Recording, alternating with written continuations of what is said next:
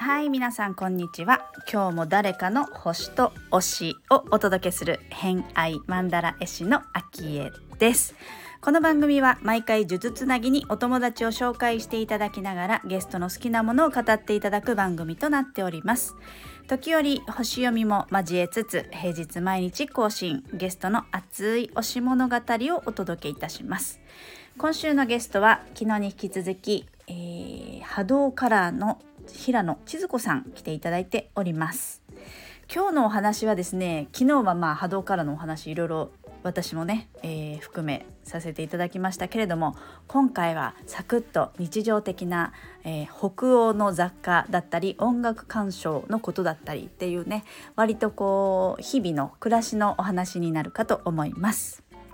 偏愛にまつわるホロスコープご紹介いたしますと月星座が乙女座金星星座が牡牛座をお持ちのレプラさんです星読みが好きな人はこの星座も背景にお聞きくださると楽しめるかもしれません。それではどうぞ。えー、っと旅行がお好きということで、はい、はい、はい、ガラッとお話変わりますけれども旅行は沖縄やハワイの海が好きです。最近は北欧に行きたいと思っていますって書いてあ、そうです、そうです。はい、はい、行きたい。はい、北欧に行きたい。今一番行きたいです。それは、その下に雑貨屋さん巡りが好きって書いてあるんですけど、そのあたりとつながってます？めっちゃつながってます。はい。それは北欧はどんなところが行きたいなって聞かれるポイントでしょうか？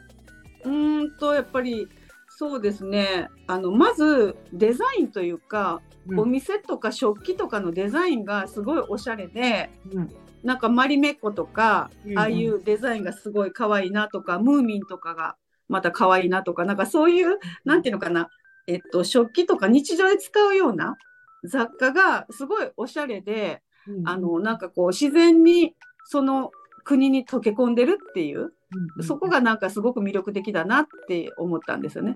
うん、なんかめちゃくちゃ都会でもなく、うん、まあどっちかっていうと田舎っていうイメージもすごいあってのどかな感じっていう。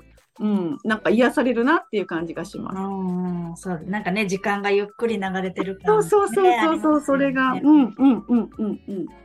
じゃあもう行った暁には食器とかをいろいろ買いたい感じですね。うん、もう山のようにね、詰め込んで。もう日本に帰ったら朝から晩までその食器を眺めて楽しんで、うん、なんかお茶の時間を過ごしたいなって感じで。ああ、そうですね。気に入った日常使いの食器で気に入ったものを使えるのいいですね。いい、めちゃくちゃいいです。はい。いいですね。はい。沖縄とかそれこそハワイとかってなんかね、やっぱりこう、うんバカンスみたいな感じ、ね、あ、そうです、そうです。はい。うん、それとはまた違って北欧、そうです、そうです。うん。なので YouTube の北欧の番組はよく見てます。へえ、えっと北欧自体の番組ですか？の国の？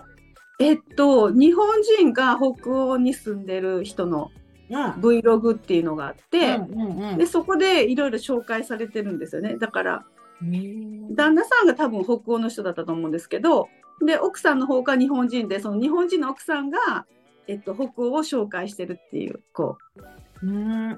日常の暮らしを、うん、暮らしを Vlog で集めてて、それがすごいハマってます。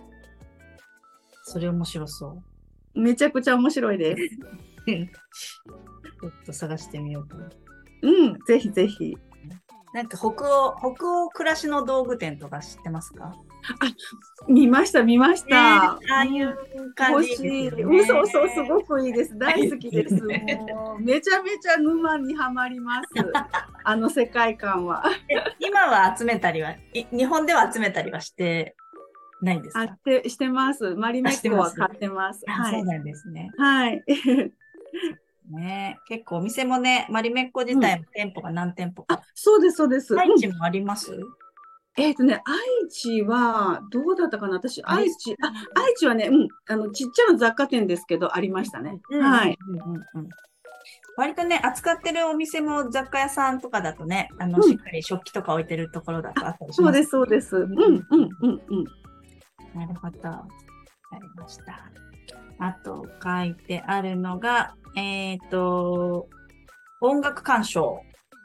まあ、音楽、あ、うん、そうですね。音楽はまあ、いろんなジャンルを聴くっていうのか、うん、まあ、もともとまあ、ピアノを教えるっていうことをやってるので、うでね、うん、うん、なので、いろんなジャンルをこう、普段楽しんでるなっていう、日常になんか、音楽がいつも溶け込んでるなっていう感じがします。うん、うんうんうんじゃあ特に今ハマってるとかそういう感じではなく、あ、そうですね。はい。あの家ではだいたい流れてますか？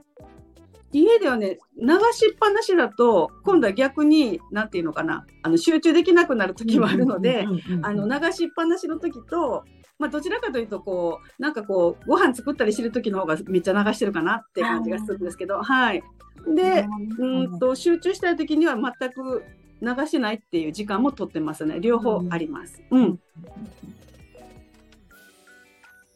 はいということで今回の「偏愛マンダラジオ」いかがだったでしょうか？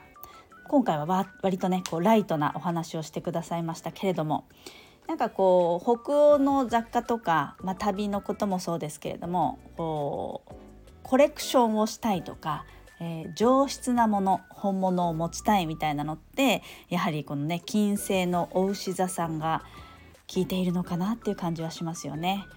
お牛座っていうとうんとその性質としてはこう本物志向だったりとか、うんとまあ、五感にまつわることあとは所有することみたいなことがいろいろとね、あのー、性質としては入ってくるんですけれども一応あのインスタグラムの方のレプラさんのところにお牛座については貼ってありますのでよかったらチェックしてみてください自分の中でねこうホロスコープ見た時にお牛座さんここ入ってるなって思ったらちょっとその辺をね見てみるのも楽しいかもしれません。